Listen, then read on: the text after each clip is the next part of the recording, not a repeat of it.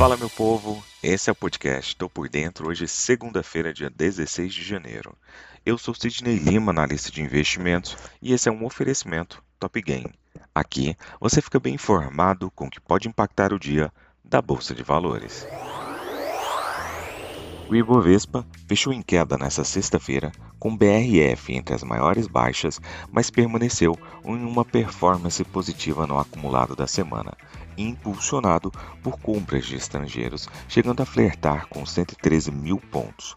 O assunto do momento tem sido a descoberta de inconsistências contábeis de 20 bilhões de reais na Americanas índice de referência do mercado de ações brasileiro, o Ibovespa acabou caindo 0,84%, fechando o dia a 110.916 pontos. O volume financeiro somou 20,6 bilhões de reais.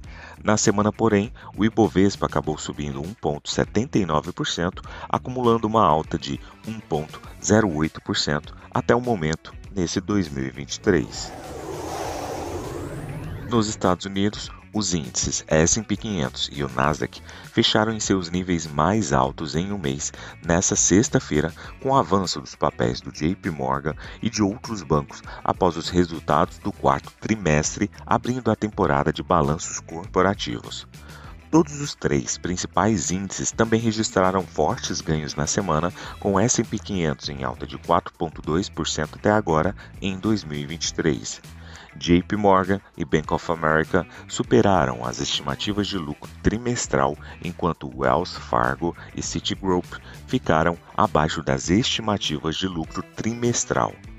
Mas as ações de todas as quatro empresas acabaram subindo, juntamente com o índice de bancos do S&P 500, que fechou em alta de 1,6%. Os papéis do JP Morgan ganharam 2,5%. O Dow Jones subiu 0,33%, o S&P 500 ganhou 0,40% e o índice da tecnologia, famoso Nasdaq, acabou subindo 0,71%. O S&P 500 fechou em seu nível mais alto desde 13 de dezembro, enquanto o Nasdaq acabou encerrando em seu maior patamar desde 14 de dezembro.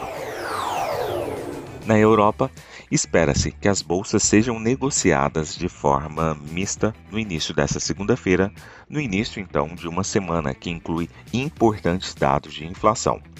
Uma reunião de definição de políticas do Banco do Japão e o retorno do Fórum Econômico de Davos os volumes de negociação provavelmente serão mais leves na Europa nesta segunda-feira, com feriado lá nos Estados Unidos, que estará fechado para o feriado do dia de Martin Luther King.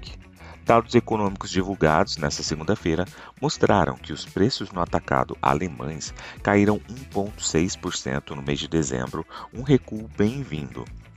Dito isto, o foco inicial desta semana provavelmente será o lançamento da pesquisa ZEW da Alemanha sobre o sentimento econômico para janeiro nesta terça-feira. Espera-se que isso mostre uma melhora para menos 15,5 de 23,3 em dezembro e as ações europeias se beneficiariam deste sentimento impulsionado com o DAX e CAC 40 mais de 8% mais altos até agora este ano. As bolsas asiáticas fecharam majoritariamente em alta nesta segunda-feira após Wall Street encerrar a última semana em tom positivo. O índice sul-coreano KOSPI avançou 0,58% em Seul a 2.399 pontos e o TAIEX subiu 0,69% em Taiwan. Já o Hang Seng teve ganhos apenas marginal em Hong Kong de 0,04%. Na China continental, o Xangai Composto subiu 1,01%.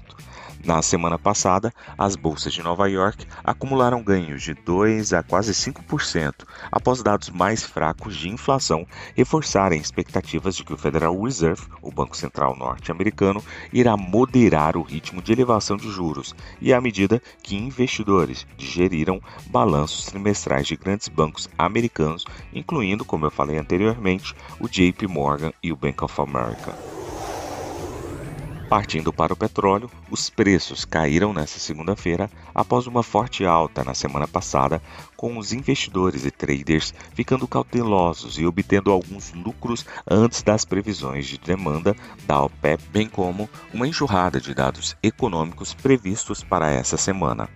Os preços do petróleo subiram mais de 8% na semana passada, com a perspectiva de uma recuperação na demanda chinesa depois que o país reabriu suas fronteiras e essencialmente confirmou um afastamento de sua estrita política de Covid-0.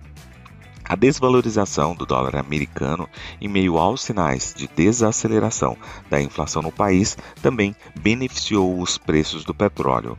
O foco agora está diretamente em um relatório mensal da Organização dos Países Exportadores de Petróleo, a OPEP, previsto para esta terça-feira.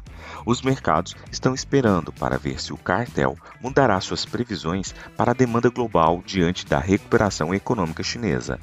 Os contratos futuros de petróleo Brent caíram 0,5%, enquanto os futuros do petróleo WTI acabaram caindo 0,6%. Espera-se que os volumes do mercado sejam limitados mais uma vez devido ao feriado nos Estados Unidos no dia de hoje.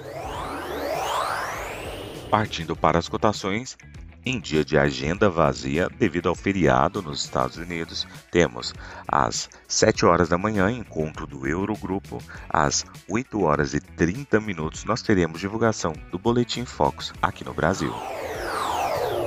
Partindo para as cotações, agora que são 6 horas e 50 minutos do dia 16 de janeiro de 2023, temos trio norte-americano em terreno negativo, com Dow Jones caindo 0,31%, S&P 500 com uma queda de 0,53% e Nasdaq com queda de 0,84%.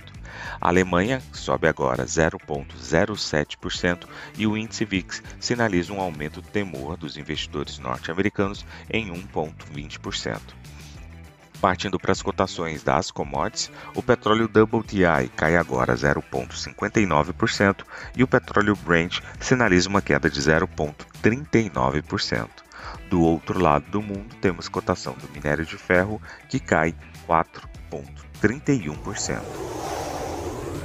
Vou ficando por aqui. Não esqueça de nos seguir nas redes sociais da Top Game. Valeu, tchau, fui!